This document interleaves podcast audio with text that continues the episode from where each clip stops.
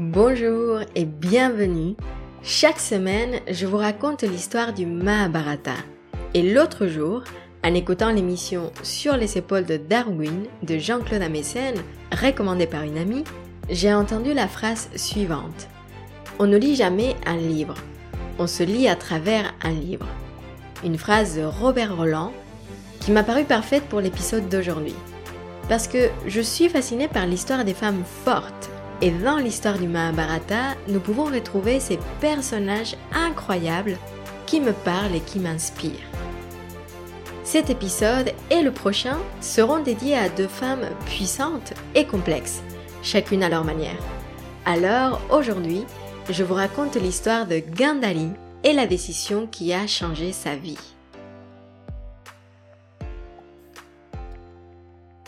La dernière fois, je vous avais parlé de Drishtarashtra et de Pandu, les derniers princes de la lignée des Kuru, et Bhishma qui assurait leur éducation et préparation dans leurs devoirs.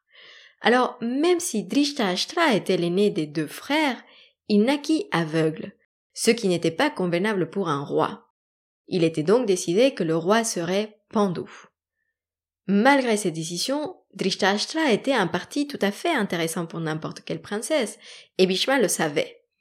L'aîné avait aussi des qualités personnelles qui étaient dignes d'une personne de sa classe, alors pour correspondre à la force et à la puissance de Drishtarashtra, Bhishma cherchait comme épouse une femme qui serait non seulement belle et sage, mais également forte, et venant d'une dynastie puissante.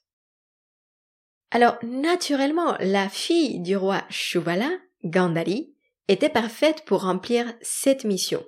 En plus de sa position et de la richesse de son royaume, Gandhari était connu pour sa discipline et pour la rigueur de ses pénitences.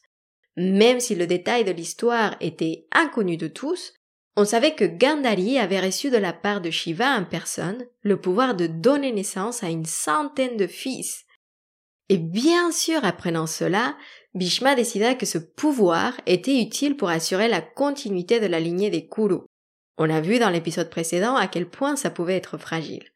Alors, il demanda au roi du royaume de Gandhara d'accepter cette union entre sa fille et Drishtarashtra.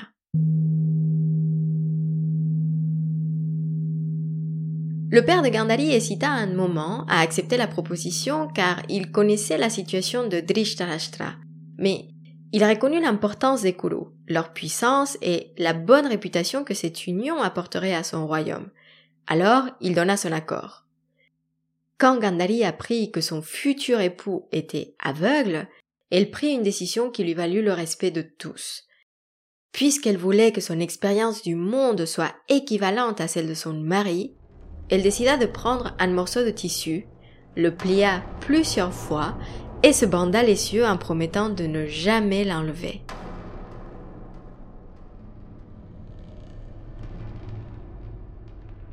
Ainsi, depuis le royaume de Gandhara, qu'on pourrait situer d'ailleurs dans le nord-est de l'actuel Afghanistan et le nord-ouest de l'actuel Pakistan, Gandhari, accompagné par son frère Shakuni, partit à la rencontre de son futur époux Drishtarashtra.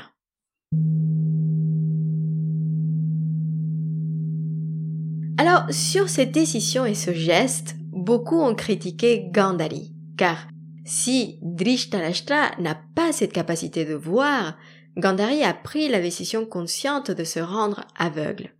Plus tard, on verra que ce trait de caractère symbolise l'incapacité des deux parents à voir les défauts de leur fils, particulièrement de Duryodhana.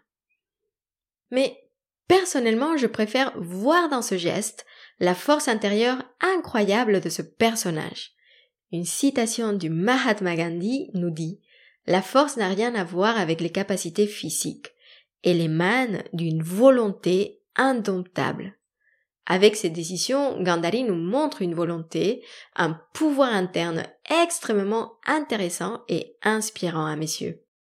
Et en sortant de la critique du rôle de la femme et de l'épouse soumise, qui bien sûr a sa place, mais rappelons-nous que ces histoires ont été créées par des hommes, on peut voir là un personnage fascinant, qui évolue et qui agit intelligemment en utilisant les cartes qu'on lui donne au lieu de s'apitoyer sur son sort ou sur celui des autres.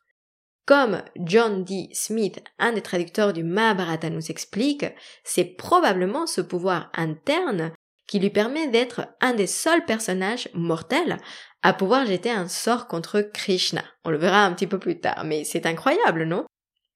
Dans tous les cas, j'espère que cette histoire, même si elle est courte, j'espère qu'elle vous a inspiré aujourd'hui et vous a laissé voir votre force intérieure. Parce que, comme Gandali, on a parfois besoin de fermer les cieux pour voir à l'intérieur de nous-mêmes et nous rendre compte de notre potentiel et de tout ce que nous pouvons être capables de faire.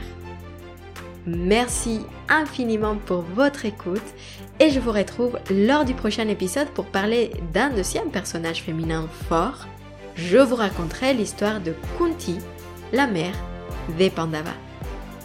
D'ici là, je vous retrouve sur Instagram ou sur un événement à venir. Vous pouvez trouver toutes les informations sur le note de l'épisode.